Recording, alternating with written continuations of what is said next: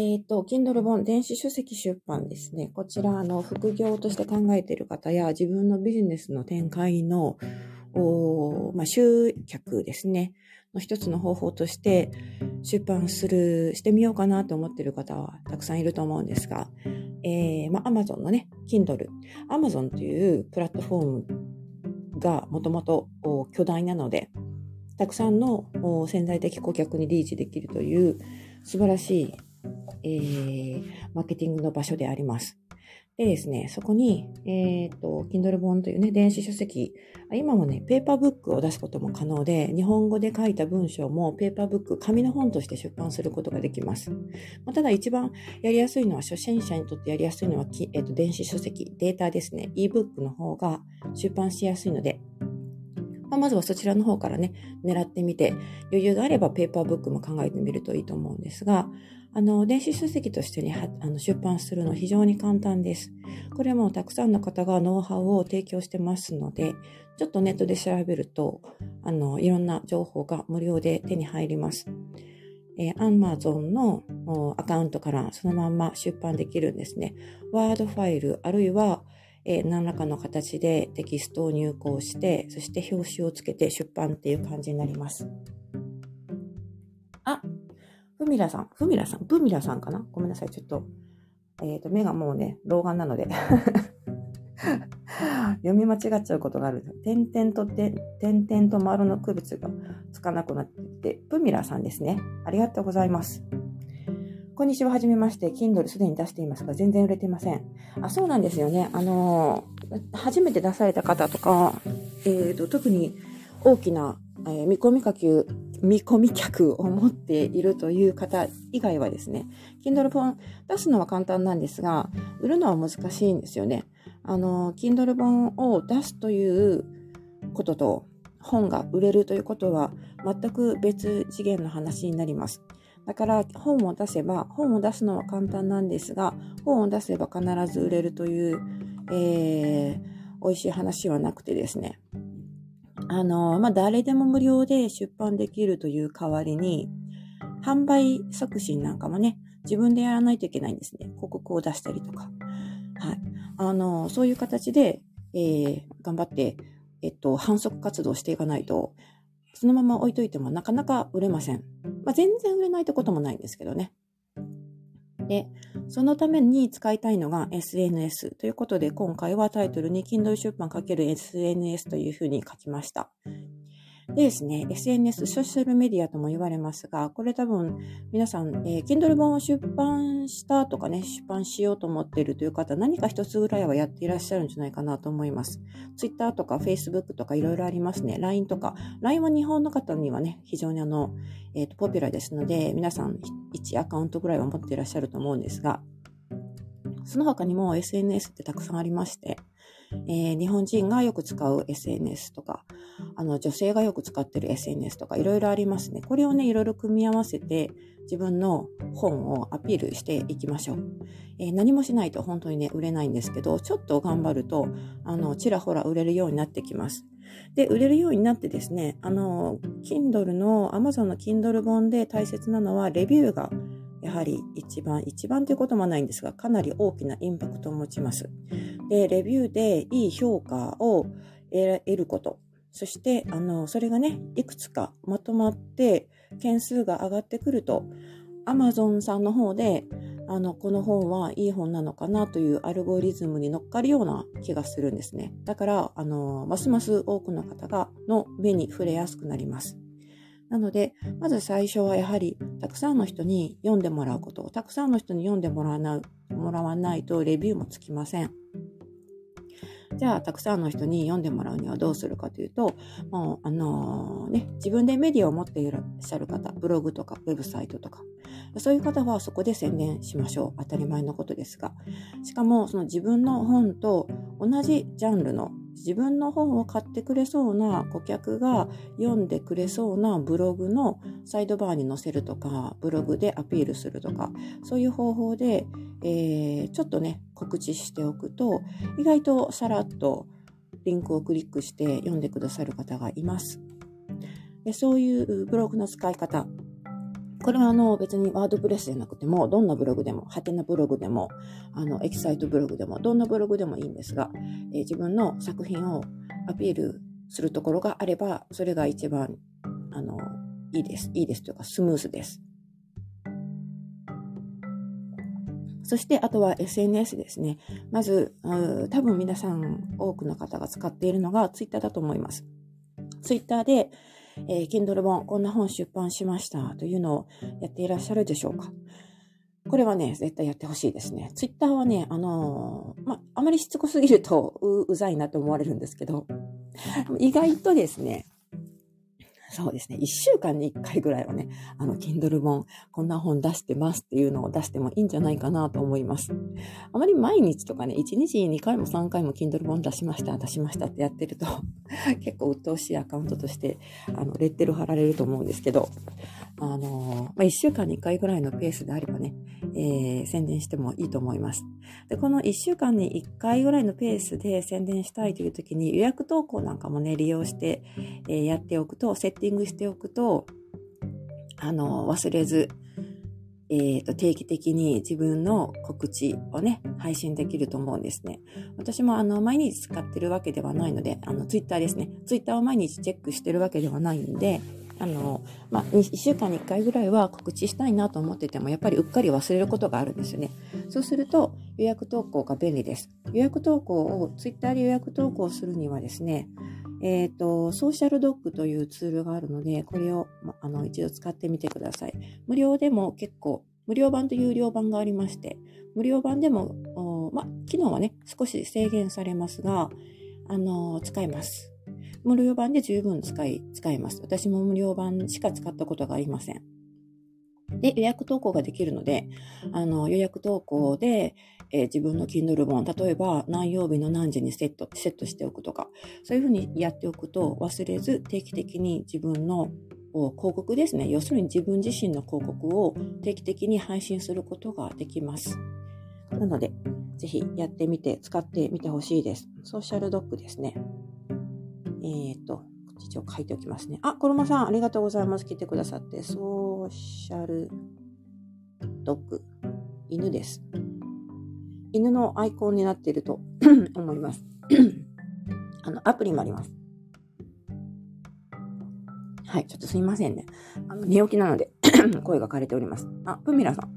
3000文字くらいの短編小説で5ドルにしているんですが、月に150円とか98円とか、アマゾンから振り込みがあります。あ、いいじゃないですか。じゃあ、あの、全くゼロではないですね。短編小説、あの、そうです、ふみらさん。ソーシャルドッグというサイト、そのまんまです。はい。ドンピシャです。ちょっと検索してみてください。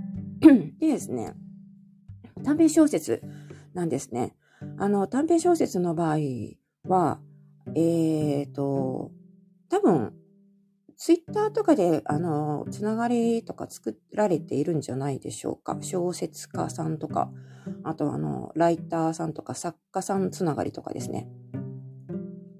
でその辺でつながりがあるのだったら、あのツイッター上で定期的にこんな本出してますっていうふうにお知らせすると、そこからね、買ってくださる方、読んでくださる方もいます。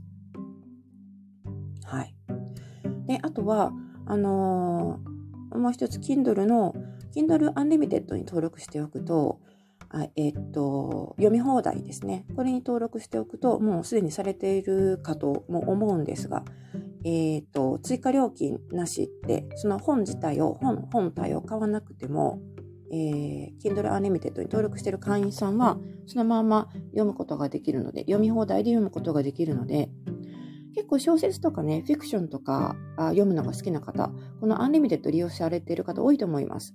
だからそれに登録しておくと、あの、方がまずは読まれやすいですね。この Unlimited は後で外すこともできるので、えー、まあ、あの、利用してみてください。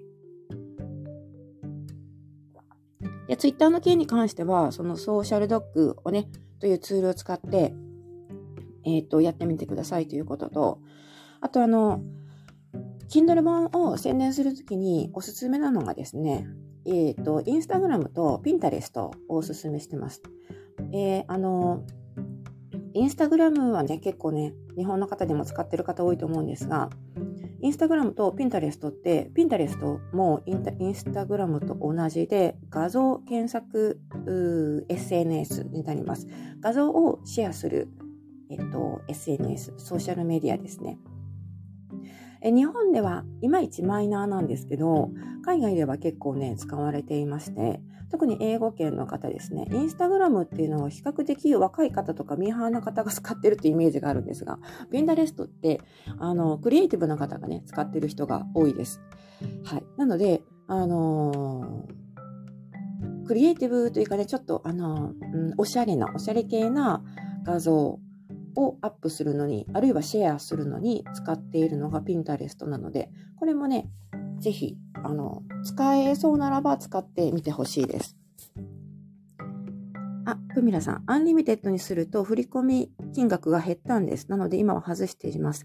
あ、なるほどね。あの、 Unlimited にすると、やはりページ単位で読まれるんですが、その本一冊で数えた、あの、勘定した時にですね、その本一冊が売れるよりも、本のすべてのページが読まれる方が、えっ、ー、と、読まれ、 Unlimited で読まれた時の方が、印税はね、あの、少なくなるという可能性が高いです。これあの、本のボリューム、ページ数、一冊のボリューム、ページ数と、本体の価格設定によって、あの、絶対にこうなりますとは言えないんですけど、 Unlimited にする方が、えっ、ー、と、金額が、えー、収入が減るということは十分にあります。はい。あの、私もそれでいろいろね、外したり、また戻したりとかいろいろごちゃごちゃやってたんですけど、なのでその辺は、えー、皆さんの戦略でいろいろ試してみてください。 Unlimited 1回登録するとね、90日ですね。確かにあれね。90日更新なので、90日間は一応 Unlimited 外せなくなっちゃうので、とりあえずその期間内だけ試してみて、また外してみて、自分でこういうのを AB テストと言ったりしますけど、どっちがいいのかなっていう、えーと、データを取ってみて、で、いい方を採用するという形でいいと思います。あ、コロマさん、5ドルって500円相当でしょうかね？プミラさん。コロマさん、そうです。500円ぐらいですね。そういうことになりますね。はい。それで、あの、だからインスタグラムとピンタレスの話に戻しますが、インスタグラムはね、もうピンタレスも画像のシェアシステム、シェア SNS なので、あの、書籍とね、その画像と、あれと思われるかもしれないんですが、これあの、海外で、えっ、ー、と、Kindle 出版をされている方が実際にやっている手法で、あの、おすす、これ、これも意見が2つあって、おすすめする人もいれば、あんまり、あの、意味がなかったっていう人もいるんですね。これ多分、あの、ピンタレストでシェアするときの方法ですね。キーワードの選び方とか、そういうので多分ね、あの、効果がある、ないというのが変わってくると思うんですが、えー、どちらにもですね、使い方としては自分の画像、えー、表紙ですね。本の表紙作っていらっしゃると思います。あの文字だけでも、えっと、何か絵柄が入ってたりとか、イラストが入ってたりとか、写真が入ってたりとか、どんなのでもいいんですが、とにかく扉拍子ですね。表拍子。これを、えっと、シェアします。インスタグラム、あるいはピンタレストでシェアしておいて、アップしておいて、で自分の書籍のタイトルだとかを記入しておくんですね。で、ピンタレストの場合は、あの Amazon の販売紹介ページにそのままリンクをつけることができるはずなんですね。Instagram はリンクをそのまま貼っても、リンクとして機能しなくて、えー、見た人がそれコピペで、手動でコピペで、えっ、ー、と、そのリンクをたどることはできるんですが、通常はですね、リンクにとして機能しません。それでも何もやらないよりはいいと思うんですね。で、あの、インスタグラムというよりもむしろピンタレストの方が、あえっと、効果があるというふうに言われています。なんでかというと、ピンタレストって意外とですね、検索エンジン Google に好まれている SNS の一つなんですね。あの、SNS たくさんあると思うんですが、え、っと、Google、検索エンジン Google はあまりこの SNS というのが好きではないという情報がありまして、本当かどうか知りませんけど、普通に検索しても、えー、例えば Twitter とか Facebook のコンテンツとかね、投稿がね、えー、Google の検索第1ページとか、検索結果第1ページとかに上がってくることないと思うんですよ。ところがですね、Pinterest はね、意外と上がってくることがあるんですね。なので、ユーザーが検索したときに、Pinterest はなぜかひょろっとね、えー、検索ページの高いところに上がってきたりするので、もしそこに自分の本のキーワードだとかが引っかかっていれば、ちょっとこれはラッキーという形になりますので、えー、まあ、そんなにね、えー、30分もかからないと思うので、一からアカウントを作ってシェアしたとしても、あの、30分もかからないと思いますので、Pinterest をぜひ使ってみてください。で、あの、まあ、インスタグラムはね、あまり、あの、Google さんに好かれているとは思えないんですが、あの、それでも何もないよりは あの、いいと思います。はい。まあ、Google がどうして SNS を嫌ってるかっていうと、やはり、あのー、検索エンジンとしてライバル視してるのかなっていうところがちょっとありますね。で、まあ、あの、Twitter とかだと、一つのコンテンツが140文字ですので、まあ、コンテンツのボリュームがないということで、あの、少ないということ、小さいということで、あまり高く評価されないということも考えられます。ただ、やっぱり最近はですね、Google で、Google ってもともとやはり検索エンジンですので、えー、検索エンジンのライバルは検索エンジンになります。Google, Google さんとしては、ネットで検索するときに Google をたくさん使ってほしいというふうに思っているわけですが、最近はですね、あの、ツイッターとかね、Facebook とか Instagram のそのプラットフォーム上で検索することもできますし、そういうふうに検索するユーザーも増えてきているんですね。だから、Google はあんまりあの、そういうタイプの SNS が好きじゃないんじゃないかという仮説があります。あくまで仮説です。私が言ってるわけではありません。あ、パミラさん。表紙はカンバの有料契約で作成しています。お、素晴らしい。なかなか、あの、力を入れてますね。その表紙をピンタレストで宣伝しています。小説なんですが、英語でも書いています。あ、そうなんですね。英語版、英語版をピンタレストに載せてみたらよいでしょうか。そうですね。それ両方載せた方がいいと思いますね。日本語版と英語版と両方載せて、で、ピンタレストに、えー、例えば、検索エンジン Google がピンタレストをあの上げるときって、やはり言語、言葉がベースですので、テキストなんですね。画像じゃなくて。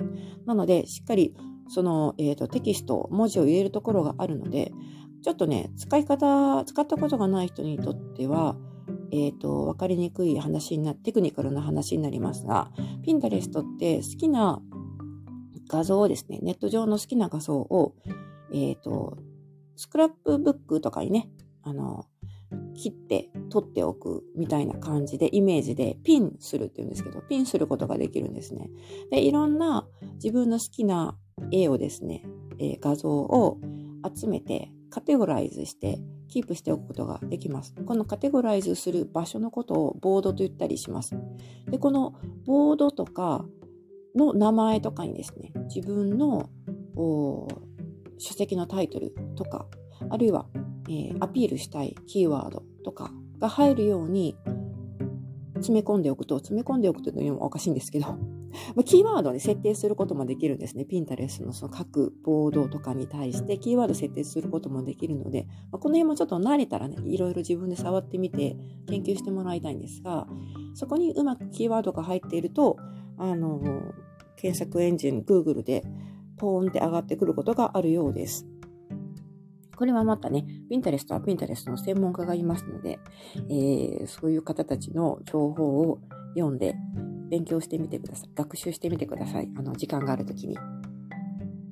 で、英語版の、えっ、ー、と、小説を英語で書かれてるってことですよね。英語版は、あの、やはりね、えっ、ー、と、英語リーダーっていうのは日本語リーダーに比べて、まあ、桁違いに多いんですけど、それだけに競合が激しいです。私も英語の本出してますが、なかなか売れません。なので、英語の本を出すのであれば、それなりの場所で宣伝した方がよくて。だからピンタレストはそういう意味ではいいと思います。英語のタイトルで英語のキーワードを入れたり、英語の説明文をつけたりなんかして、あの、ピンタレストで載っけておく。であとはですね、あの、英語のブログサービスとかがあったりするので、その辺でちらっと紹介しておくというやり方もあります。で、えっと、ちょっと待ってくださいね。コロマさんが、そしたらアンリミで逆に読まれたりします。ページ数があるのでまとまった額になりますよ。そうですね。はい。あの、 Unlimited で読まれて、それが、えっと、本体を購入だけ、 Unlimited なしの場合と比べて、どっちが自分にとって儲けになるのかっていうと、それはあの先ほども言いましたが、AB テストをやってみてください。その本体のページが何ページあるのかというのと、本体の価格をいくらにするのかによって変わってきます。 Unlimited にすると、えっ、ー、と、印税がですね、最高で70%になるんですが、 Unlimited 外すと印税30、30%になるはずです。だったと思います。で、あの、その辺のね、いろんな、あの、要素が関わってきて、金額というかね、実際の、あの、自分の手元に入ってくるお金ですね。これが変わってくるので、はい、あの、いろいろ試してみてください。はい。プミエラさん、ありがとうございます。ということで、はい。コロマさん、ありがとうございます。あ、リオンさん、こんにちは。またギレラライブ、作業しながら聞きます。はい、ありがとうございます。はい。なので、あの、実はコロマさんと私はですね、他、あの、英語をベースとした海外のプラットフォーム、ブログ、投稿プラットフォームで知り合った中でして、えー、私たちが使っていたのはミディアムという、使っていたのって過去形じゃないです。私現在も使っているので ミディアムというあの、プラットフォームがあるんですが、これはね、えー、アメリカのプラットフォームです。で、えー、ここで自分の本を宣伝されてる方結構いますね。えー、まあ、フィクション、ノンフィクションも含めて、まあ、私もそこで自分の本を宣伝してるんですけど、うまくそこでファンがついてくれると、えー、そこからあの動線ができて、自分の英語の本もチラチラと読まれたりします。で、あの Unlimited っていうのは、日本語、日本語の読者に向けてですね、はですね、えっ、ー、と、厳密に言うと、 Amazon.co.jp かな？に関しては、えー、 Unlimited、Kindle Unlimited という名前になってますが、この読み放題サービスって他の国でもやってまして、で、他の国、すべての国ではやってないですね。限られた国でやってて、で、その国ごとに名前が違うんですね。でも、あのー、英語圏で Unlimited をやってる国っていくつかあるので、そういうところでも自分の本をね、英語の本をね、 Unlimited に登録しておけば、そこで読まれて、それがロイヤルティになって上がってくることもあります。なので、その辺も、あの、いろいろ AB テストやってみて、やっぱりなかなかね、えー、知られ、認知度がない、えっ、ー、と、作家さんの作品で、それをいきなり例えば US5 ドルとかで買ってみようっていう人はね、なかなか、うん、いないと思うんですよ。特に英語の世界では。なので、英語の本だけでも Unlimited に登録しておくと、そこからね、少し読まれることもあります。で、あの、ミディアムとか、その他のプラットフォーム、英語で書いてるのであれば、英語と親和性の高いプラットフォームで宣伝しておくと、えー、そこからですね、誰かの目に入って、えー、お客さんがやってくることもあります。はい。これあの全然英語リーダーがいないようなアメブロとかノートとかで書いてもダメなんですね。あの効果はゼロです。なので、えっ、ー、と、英語で書いた書籍であれば、英語読者をターゲットにするのであれば、英語と親和性の高いプラットフォームで宣伝しましょう。お、来た。ありがとうございます。皆さん、続々と。サラダさん、こんにちは。あ、まいさん、皆さん、私も作業中なので耳だけ聞いてます。ということで、ありがとうございます。多分、サラダさんはね、料理中かもしれないですね。はい。ふみらさん。あ、そうです。メディアム .com。はい、はい、そうです。アマチュアブックレビュー。そういう、そういうところがあるんですね。はい。あの、メディアム .com というのがプラットフォームの母体で、で、そこにね、あの、誰でも無料で、えー、記事を、文章を投稿することができます。はい。なので、あの、もし英語でね、書くのが苦痛でなければ、そこで自分の、うん、まあ、プロフィールとかアピールとかを英文で書いて、で、こんな本、あの、出版してますというふうに。もちろん、小説とか作品をそのまま投稿することもできるんですよ。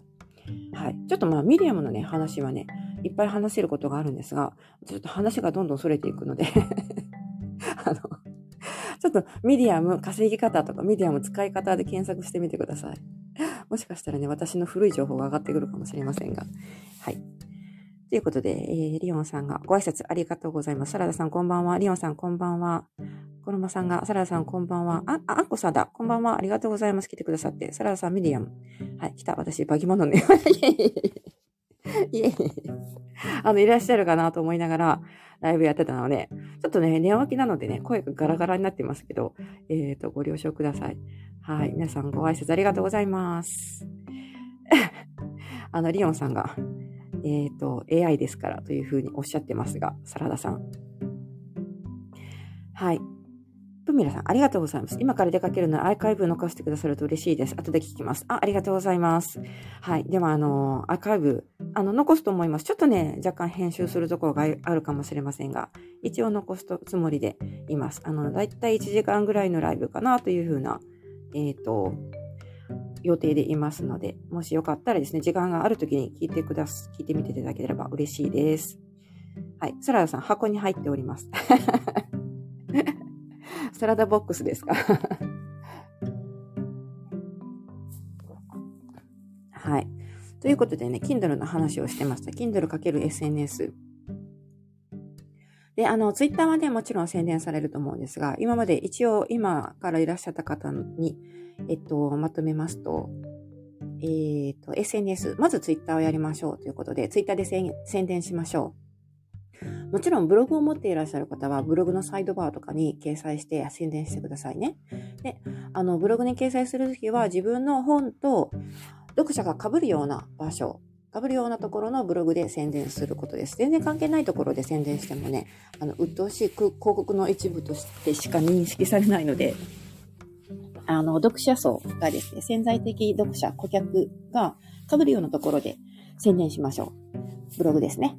で、SNS は、あの、SNS っていうのは、あの、ブログと違って、こう、流れて、流れては消えていくものですので、定期的にやっぱり、えっ、ー、と、インフォームしていかないと、自分のフォロワーさんのね、目に留まらないんですよね。だからおすすめなのは、じゃ毎日、あの、宣伝するのは鬱陶しいので、まあ、1週間に1回 ,1 回ぐらいとかね、それぐらいのペースで宣伝するといいと思います。そういう時に使えるツールとして、ソーシャルドッグというのを先ほどお話ししてました。ソーシャルドッグ、もう一回書きます。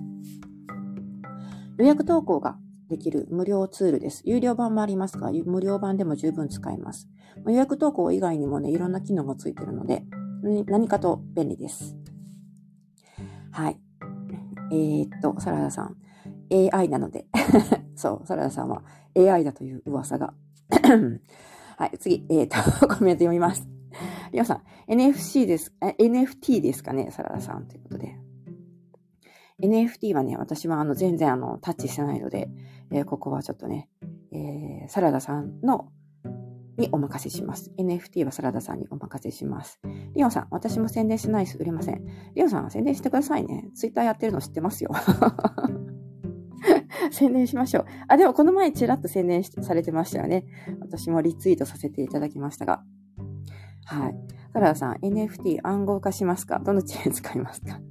だんだんその辺になるとわかんなくなっちゃうので、えー、宣伝も鬱陶しくない程度にやらないとですね、そうなんですよ。宣伝ね、鬱陶しく、鬱陶しいと思われちゃうと、フォロー外されてしまう可能性もあるので、まあ、そこはうまい具合にですね、その頻度と、えっ、ー、と、やっぱり宣伝するにしても、その何かしらの、えこんな本出しましただけじゃなくて、一言添えてね、何かアピールできる言葉があれば、あの、それこそ AI というか、ロボットが宣伝してるんじゃないよというのを、人間味のある宣伝文句をですね、毎回ちょっとずつ違うフレーズで、えっ、ー、と、流していくといいんじゃないかなと思います。そして、あのー、このソーシャルドッグって予約投稿ができるんですが、あの、どの時間帯、何曜日のどの時間時間帯に流すと一番よく読まれるのかな、みたいな、そういうデータもね、あの、取りやすくなってくると思います。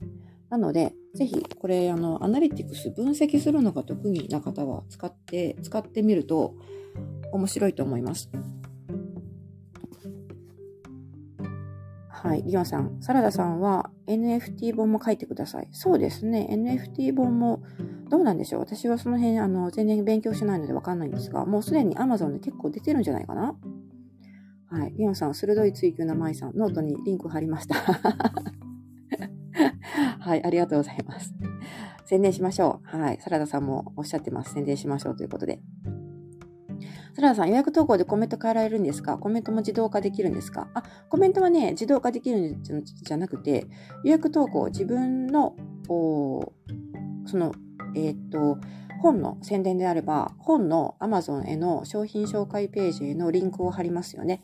で、その上に何か自分で一言書くわけです。いつものツイートと同じような感覚です。で、その書くと、書くそのフレーズをですね、やっぱりキャできればキャッチーなコピーを載せたいわけですが、まあ、いつも同じだと、あ、またこの人この宣伝やってるわというふうに流されてしまうだけなので、ちょっとね、フレーズ、言い方を言い回しを変えてみたり、あの、ターゲットとなるお客さんの層をね、あの、ペルソナと言いますけれど、をちょっと変えてみた、見て、えー、違う属性の人に語りかけをしてみたりとか、いろいろ、あの、フレーズを変えるだけでも、えっ、ー、と、何かどこかがね、引っかかるという人が出てくると思うので、いろいろ試してみてください。はい。アリオンさん、スタイフの分析しかわからない私。いや、でもスタイフの分析ができるということは、スタイフ結構分析しにくいのであの分析ができるということはですね、多分他の分析ツールとかも面白いと思います。はい。コルモさん、宣伝で一言添えるのは私も心がけてます。そうなんですよね。あの画像をシェアするときもそうなんですけど、やはり何か一言あるとクリックしやすい。ブログのシェアとかもそうですね。ブログをね、ツイッターであのシェアするとき、こんなブログ書きましたというのもですね、何々はてなブログ書きましたというふうな一言だけじゃなくて、もうちょっとなんか詳しく書くとクリックされやすくなります。あ、サラダさんが NFT 本かなり売ってますよ。そうですよね。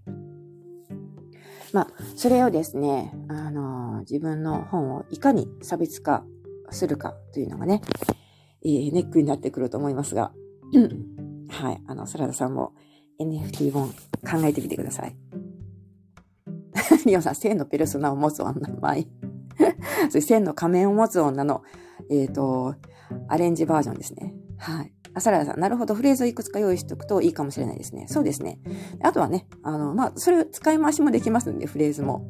あの、毎週毎週同じフレーズだとちょっと鬱陶しいと思うんですけど、例えば、あの2ヶ月に1回同じフレーズが出てくるとかね。はい。千のペルソナかっけあ、そうそう、ブログ50個持つ女前ですね。はい、あの、ブログは50個あります。50個以上あります。アカウント1000持つ女。1000まではないんですけどね。はい。あの、1000個もアカウントはありませんが。あの、まあでもスタイフで1000個アカウント作ろうかなっていう横島なことを考えたこともあります。でも作ってません。はい。なので、えっ、ー、と、これがあの、ツイッターですね。ツイッターで一つ。で、あの、Kindle 本を出版するときに、これ海外情報です。日本人の方がこれで成功しているかというと、あ、でもちらっと成功している方いらっしゃいますね。見たことありますね。あの、自分の本の表紙をですね、インスタグラムとピンピンタレストにシェアしておいてください。で、あの、ピンタレストの方は特に、あの、ボードとかね、ピンとかいろいろあるんですが、システムがいろいろあるんですけど、言葉をね、えー、テキスト、文字を打つところがあります。打つところがありますってすごくなんか変な言い方ですけど、あの、ボードの名前だとかね、あとのキーワードを設定するところもできる、あるんですよね。で説明文を入れたりとか。でそこに、あの、いろんな、あまあ、えっ、ー、と、読者、潜在的読者が、えー、検索しそうなワードを散りばめて、で、あの、アマゾンの紹介、えー、商品ページですね。商品販売ページ。このリンクを貼っておきましょう。そうすると、ピンタレストから意外とね、えー、スルッと入ってくる人がいるようです。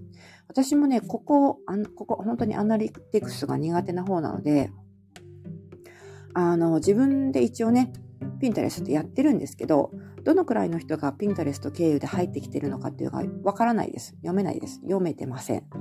というか分析するのがあんまり好きじゃないので、そこ触ってないだけなんですけど、で、でも、海外の情報から言います、言いますと、SNS、Kindle 本出した時に SNS でどこでシェアするべきかというので、大体ね、ピンタレスト上が上げてる方は多いんですね。でもこれ意見が2つあって、全然効果ないという人もいます。なので、自分でとりあえずやってみてね、そういうデータ取ってみてください。もしかしたらいけるかもしれません。で、私もこれ日本語の本でも、何か検索、Google で検索した時に Pinterest のね、そのページがまるっと上がってきたことがあるんですよね。だから、間違いないことは、えー、Google、検索エンジン Google は Pinterest のこと嫌いじゃないということで、えー同じ SNS というふうにカテゴライズされる中でも、Facebook とか Twitter とかで宣伝したものって絶対上がってこないですよね。ピンタレスで宣伝したものは上がってくるっていうことは、ピンタレストはなんでかわかんないんですけど、Google に好まれてるっていう雰囲気があるので、まあ、これもね、いつ変わるかわかりませんが、とりあえず今のところ効果が少しはあるみたいなので、えー、ちょっとね、もしピンタレストのアカウント持ってる方がいたら、あの、すぐできますので、やってみてください。自分の表紙を画像としてシェアするという形です。あ、リオンさん、ピンタレスト活用したい。一番フォロワーいるので、そうなんですか？それ、ちょっとすごくないですか？あの、もしかしたらね、あの、日本語じゃないフォロワーさんの方がもういらっしゃるのかもしれないんですけど、それはぜひ使ってほしいですね。サラダさん、リオンさん、すごい。ピンタレスト未開の地教えてほしい。はい。あの、ピンタレスト使ってる方、日本人はかなり少ないと思います。マイナーですね。でも、あの、海外では、インスタグラムは、とまた違う属性の方が結構使っているので、で、あの、Facebook とよりも、むしろピンタレストの方がマーケティング力が強いというふうに、パワーがあるというふうに一時期言われたこともありました。だから、あの、マーケティングツールとしてはね、結構魅力的です。意外と魅力的なのがピンタレストなので、あの、使ってみてください。これやったからといって絶対効果があるというふうに言ってるわけじゃないんですけど、少なくともピンタレストはですね、その、Kindle の Amazon の、えっと、自分の本を売っている商品販売ページにそのまま直接リンクすることができるんですね。インスタグラムだとこれちょっと、あのちょっと難しいんですけど、はい。あの、ピンタレスト結構使えます。無料で使える SNS です。はい。えー、リオンさん、ピンタレスト。私は画像をとにかく集めるために使っていたんですよね。自分でピンを出せるのかすらわからずです。あれと自分でアップロードして、そのまま、あのー、シェアすることもできます。そういうやり方でやっておくと、あの、いいと思います。私もそういうふうにやってます。はい。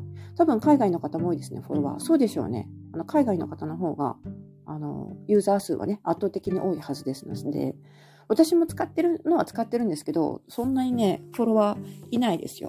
ほったらかしにしてるから、放置してるのは当たり前っちゃ当たり前なんですけどね。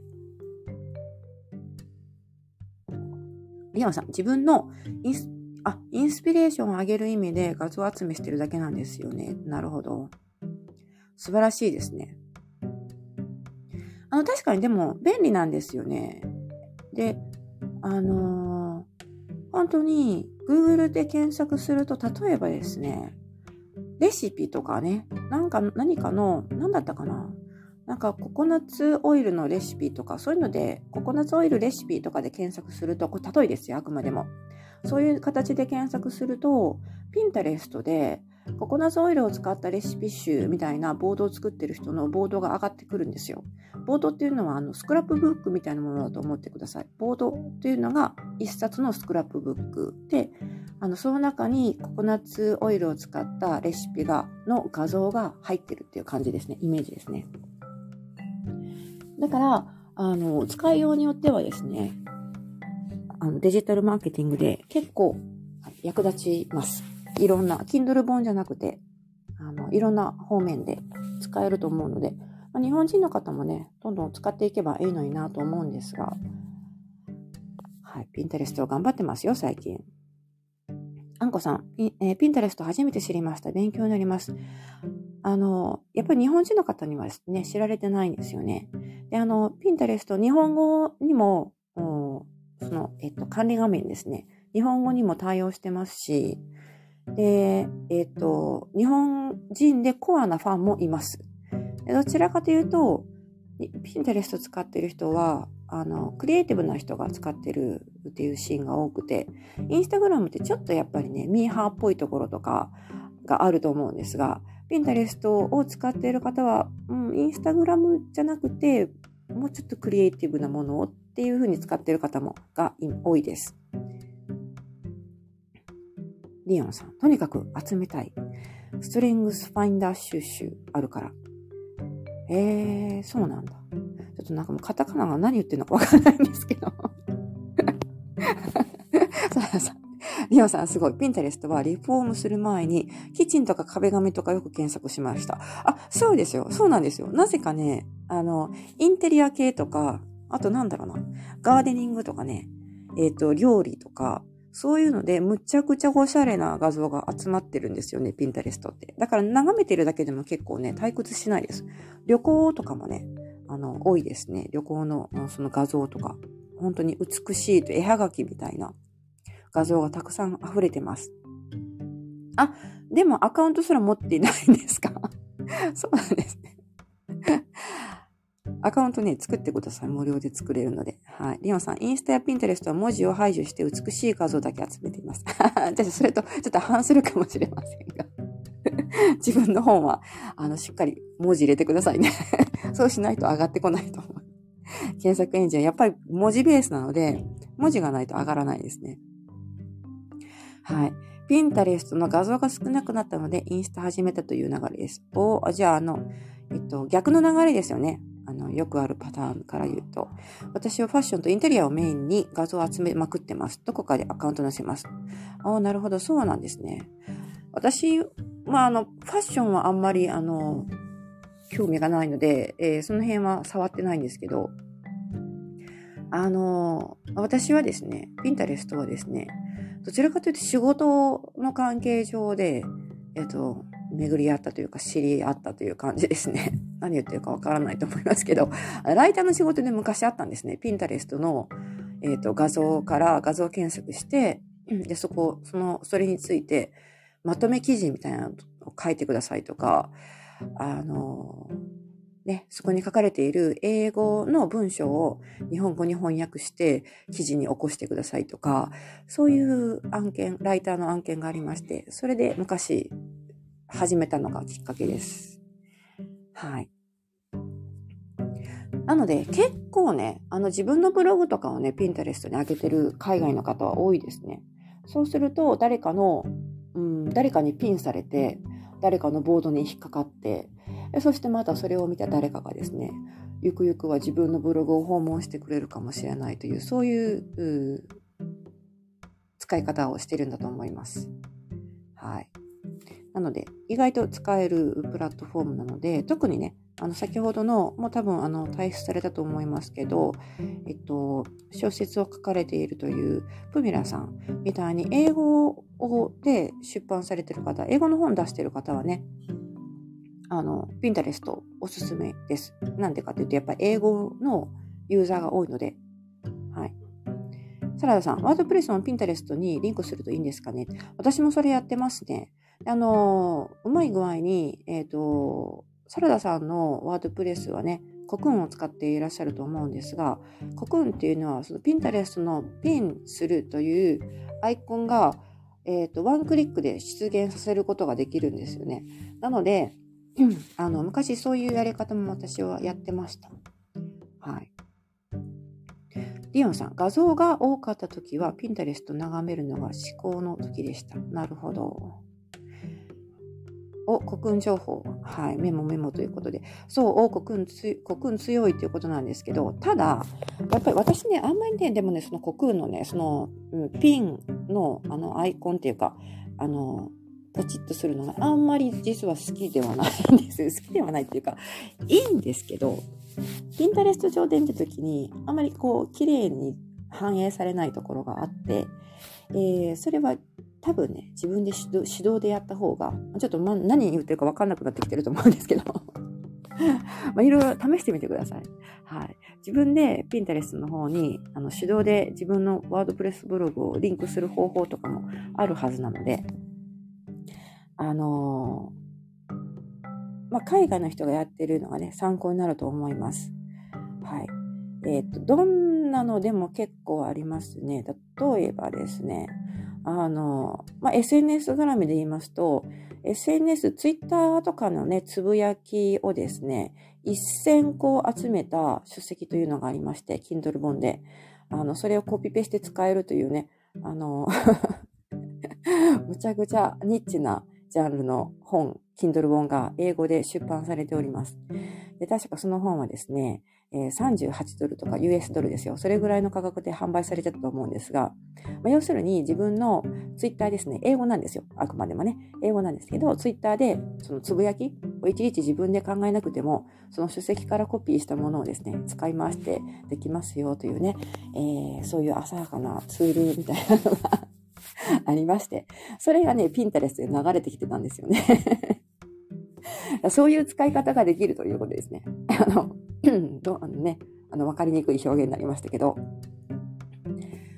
えー、その自分の表紙ですね、本の表紙をピンタレストに流しておく。そしてそこに、えっ、ー、と、ちょ、ちょこっと説明文を載っけて、ア Amazon へのリンクを貼っておくとですね、私みたいな人がですね、あなんかこのツール、この本いいじゃんみたいな感じで、えっ、ー、と、ね、あの、何もしない、コピペで、えー、ツイッターのツイートが先行できるんだったらいいかなと思って、リンクをクリックする人がいるわけです。はい。なので、えっ、ー、と、使ってみてください。あ、リアンさん、私そういう文章を完全排除してます。そう、排除してください そういうユーザーさんもいるということですね。はい。自己啓発系もういらねえという気分、もうたくさん読んだから、ああ、そういう、お腹いっぱいなんですね。はい。あの、わかります。私も自己啓発系は、あの、本とかはね、読みません。はい。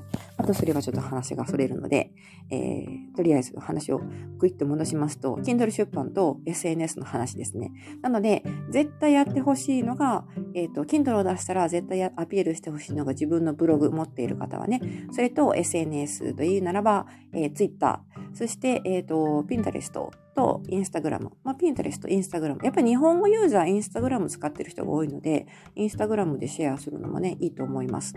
で、あの、この辺が、あの、最低限おすすめかなっていうところで、あとその他にですね、SNS として意識されてないと思うんですけど、あの、日本語に親和性が高いノートですね。ノートというプラットフォーム。そして、アメブロとか、あとは、あの、グー、グーブログかな ?GOO ブログですかこれを言うとね、また、え、舞さんそんなの使ってんの？みたいな風に言われると思うんですが、これ、この辺結構ね、あの、読まれてるんですよ。閲覧されてるんですよ。なので、この辺も、あの、まあ、今からでもアカウント取っといて、特にグーブグーブログ？GOO ブログ？これはね、ブログサービスというよりも、もう本当に今、SNS になってます。なっちゃってます。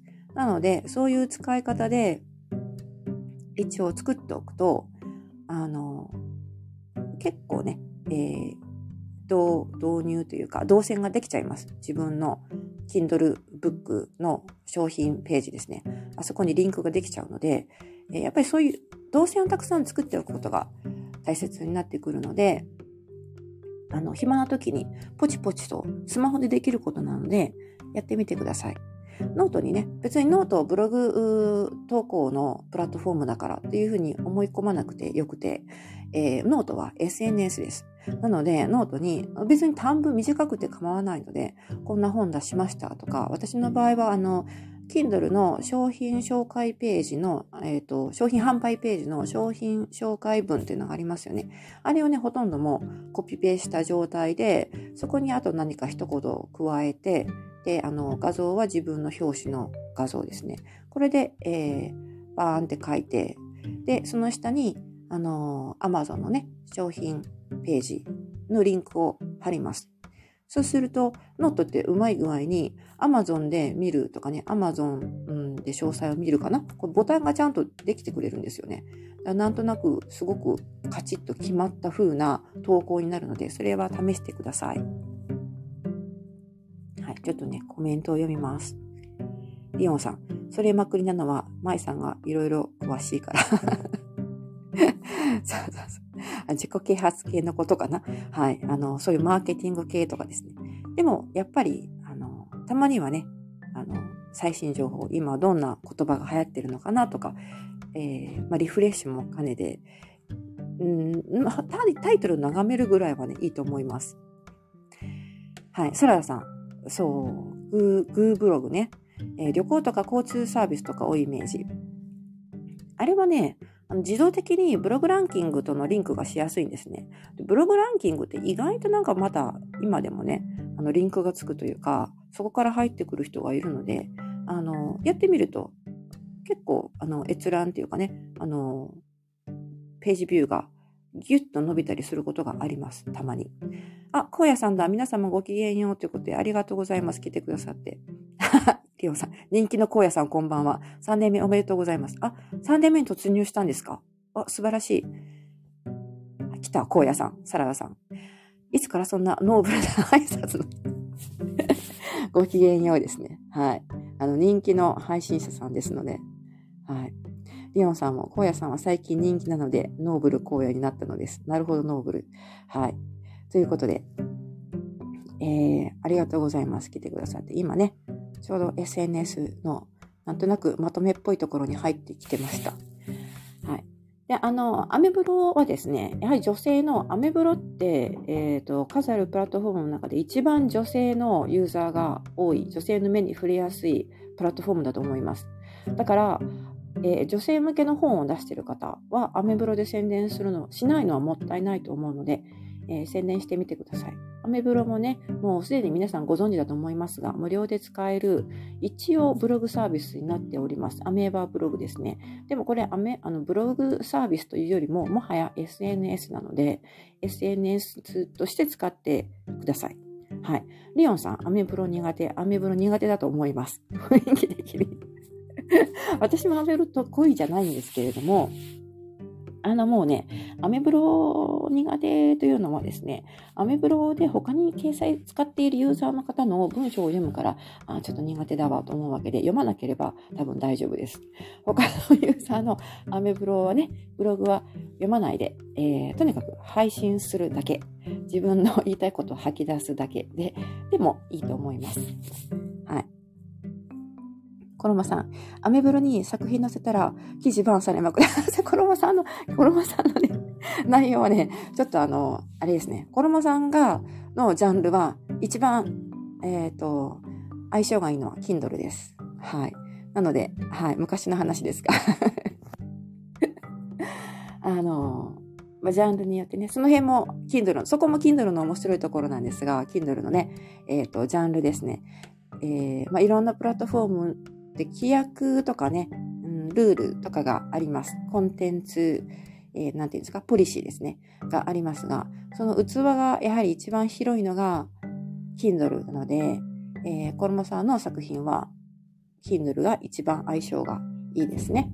これは多分、コロモさんの作品を読まれた方はピンとくると思います。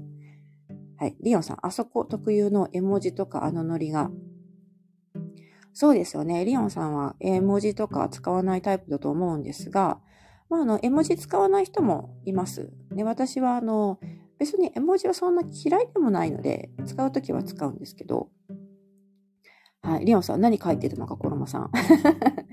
結構ね、アメブロはね、いきなりバンされるんですよ。バン、バンされるというかね、あの、記事削除されます、いきなり。結構、あの、厳しいですね。厳しいというか、本当に気まぐれに厳しいって感じですね。そのルールの基準も結構コロコロ変わるので、使いにくいといえば使いにくいんですが、Kindle 本をね、あの、紹介するには問題ないかなと思います。はい。コラモさん、リオンさん、なかなかあハードなものを書いてました。そうですね。えー、まあいい、いい見方によっては結構ハードなものを書かれていらっしゃいます。リオンさん、気になる。はい。あ、リオンさんが友達と婚活ブログ読んでました。リカコ知ってます？あの、私は名前だけ知ってますが、あんまり、あのー、婚活というのはですね、仕事を経由、仕事経由で結構読みまくった時期があったんですけど、婚活系の、情報ですね。でも自分個人としては読まないタイプなので、あの、あんまりね、知らないんですよ。あ、サラダさん。我々ここに集う人たちはどちらかというと、アメブロより Kindle でしょうね。そうですね。はい。まあ、アメブロは文章を書くところじゃなくて、自分の、あの、つぶやきだとか、あの、Kindle 本とかは自分のやってることを宣伝する場所だと、あの、解釈してください。はい。あの、自分の作品を投稿する場所ではないです。はい。なので、えー、まあ、それでもね、もしあの女性をターゲットとしてるんだったら、あのアメブロも結構いけますよという話です。はい。なので、この辺の SNS をですね、えー、使ってみると、えー、意外なところからね、あの動線ができてお客さんがやってくることがあるので、まあ、何もやらないよりはいいと思うんですねえ。いずれも SNS だったらスマホ一つであのちょこちょこ隙間時間にできますのでやってみましょう。リオンさん、怪しい人も多い印象、スビとか多いですね。だからあの逆にそういう系統の本を出すときはアメブロが強いですね。アメブロで宣伝して、あのー、別にその大した内容のこと書かなくてもいいので、アメブロですからね。あの あの、行間をしっかり開けて、えー、短い文章で読みやすいように絵文字をところどころに、えー、散りばめて、そういうアカウント一つ持っておくと、そういう系統の本を出したときに、あの、便利ですよ。そう、使い分けが大切と。そういうことです。あの、自分の中のね、なあの自分の中の別の自分を一人アメブロ用に作っちゃってください。はい。なので、そんな感じですかね。えっ、ー、と、Kindle を出版したらとにかく宣伝しましょうということで。出版して、出版申請して、えっ、と、Kindle であの本が発売されました。おめでとうございますという通知が来て、そこからが、あの、まだ仕事が始まるという、作業が始まるというイメージでいるといいと思います。そこからどんな風に本を売っていくか、展開していくか。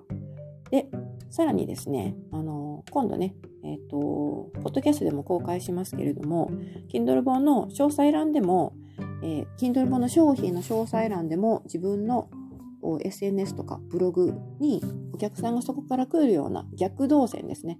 逆の動線を作っておくのもおすすめです。ただ、今、Kindle 本の詳細、えーと、商品紹介ページに外部リンクをそのまま埋め込むことはできないので、うまく自分で工夫して、えー、お客さんが興味を持ってもらえるような書き方をして、えー、自分のね、何かやっているその他のお仕事、その他のビジネスをアピールするという、そういう方法です。はい。リオンさん、逆動線引いてみたけど問い合わせゼロ、動線。あ、あの、それはね、いきなりは来ません。いきなりは来なくて、特に Kindle のその商品ページですね。あそこでお客さんがどんな風に動いてるのかっていうのは非常にわかりにくいんですよね。あの辺全然透明感がなくて、あの、Kindle 本の、例えば Kindle の Amazon Kindle の売り上げとかね、ロイヤリティとか、そういうのは分かりやすく結構アナリティクスが進んでますけど、その商品販売ページにどこからお客さんがやってきて、でどの程度の人が買わずに出ていくのかっていうのは全然わからないですよね。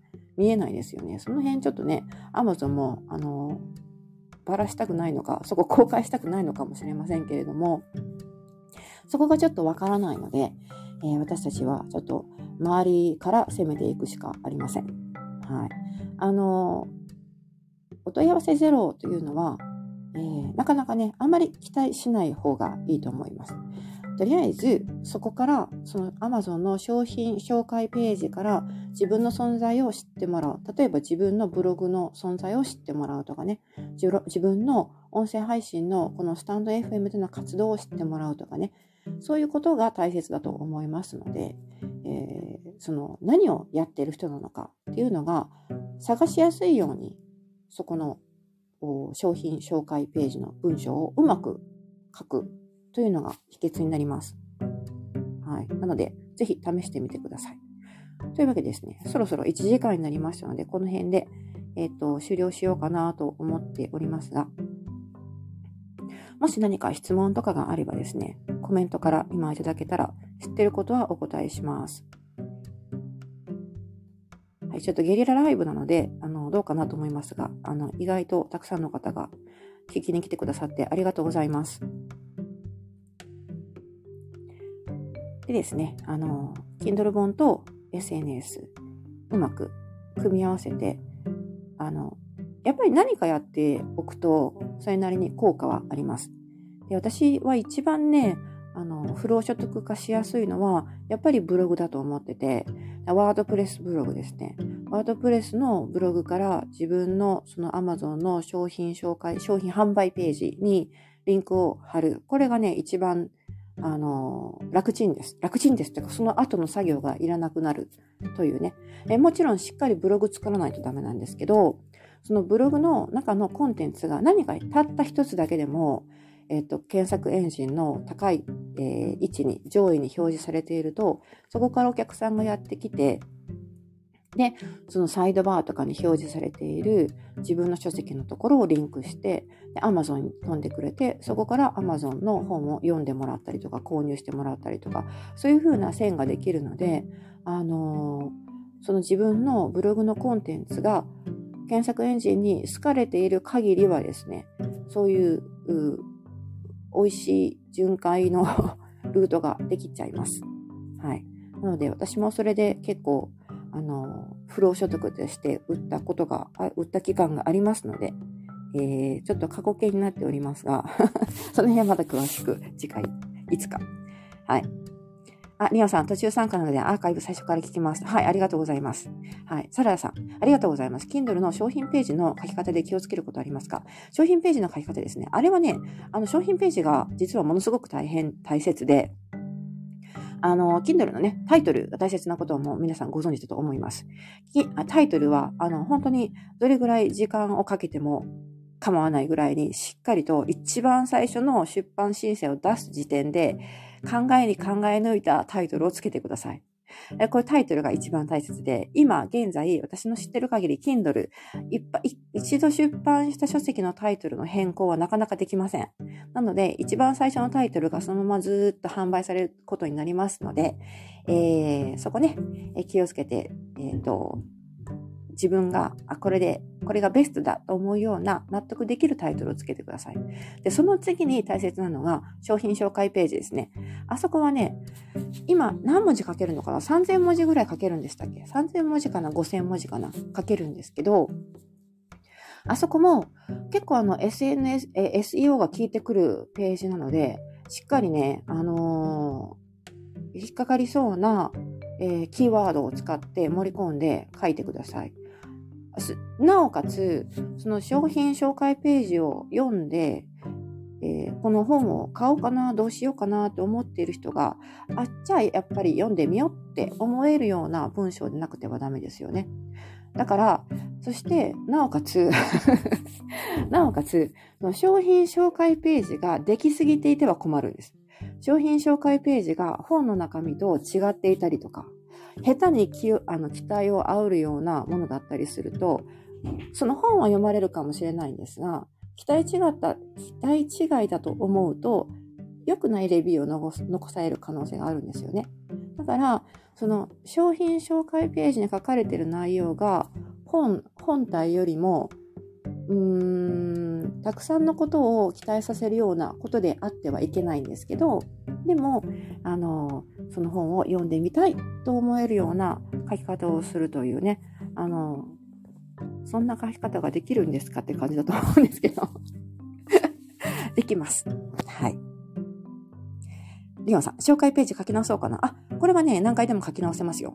はい。あの、外部リンクが入ってると、あの、多分、えっと、なんか警告メッセージみたいなのが出てくると思うんですが、えー、どんどん書き直してください。あの、いくらでも書き直して、えっと、レベルアップというかね、改善することができます。私も時々書き直してます。はい。で、要するに、その、えっとね、商品ページ、紹介ページ全然読まない人もいます。全然読まなくて、もうタイトルだけで、あ、この本読もうと思って決めて、リンクする人も、あの、リンクをね、ポチッとする人もいます。でも、あの、どうしようかな。この本本当に面白いのかな。自分が求めてる情報が載ってるんだろうかって思っている人が商品紹介ページを読むので、その人に、えっ、ー、と、ふさわしい内容、その人があ読んでみようかなって思えるような、そういう内容ですね。そこをうまくキーワードを盛り込みながら書くという、そういうテクニックで書いていただきたいです。それがベストだと思います。で、あの、私の場合はですね、その前書き、本のね、大体前前書きとか、うんと、初めにとかそういうパーツがあるんですけど、そこをそのままコピーして、えっ、ー、と、その商品紹介ページに貼ったりとか、目次ですね。第1章、第2章、第3章。ああいうのをそのまんまコピペしてそこに掲載したりとか、そういう使い方をしてます。あの、めんどくさい時はもうそれだけにしちゃうんですけど、やっぱりもうちょっと手をかけたい時はですね、それに加えて、この本はどんな内容で書いてますとか、あと、タイトルに盛り込めなかった、本当は使いたいんだけどタイトルに盛り込めなかったキーワードというのがありますよね。あれも商品紹介ページに含めた方がいいです。はい。サラダさん、難しい。難しいですけど、あの、先ほども言いましたけど、商品紹介ページ、紹介欄は何回でも書き直せるので、そこはね、あの、まず、とりあえず書いてみるといいと思います。コロマさん、紹介ページは私も出版時に一番悩みますね。そうなんですよ。キーワードも悩みます。悩みます。7個ぐらい選べるやつ。そうなんです。悩むんですよ。悩むんですけど、まあでも、キーワードもね、また変更できる、できますので、7つ選ぶキーワードですね。その商品を、本を出版するときに、キーワードをね、あの選択できるんですけど、まあ、一応、Kindle さんのおすすめとしては、タイトルとか紹介欄に入っていないキーワードを選択しましょうというふうに、えー、おすすめされてますね。推奨されてますね。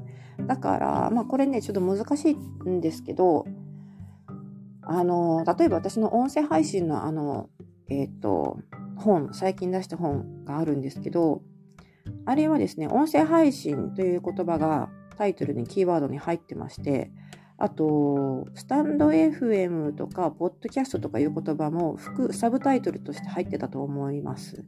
あとはですね、初心者とか、入門書とかね、えー、そういう言葉も入っていてで、商品紹介ページにも結構いろんなポッドキャストのプラットフォーム名が入ってたりとか、えちゃんと日本語も入ってます、カタカナで。あとは、なんだろうな。あとまあ、音声配信はボンボン入ってますね、キーワードとして。それ以外に気をつけ、そのキーワード、7つのキーワードとして書いたところにはですね、あマーケティングとかね、そういう言葉もどっかに入ってたと思います。あの、その、なんて言うんですかね、その、ドンピシャのキーワードじゃないんですけど、その、もしかしてこのキーワードで検索する人の画面に、検索結果に私の本が表示されたら、ポチッとされるかもしれないなっていう、あの、そういうキーワードも含めてます。例えば全部が全部覚えてないんですけど、7つのそのキーワードのところにね、クラブハウスっていうキーワードも入れたと思うんですよね。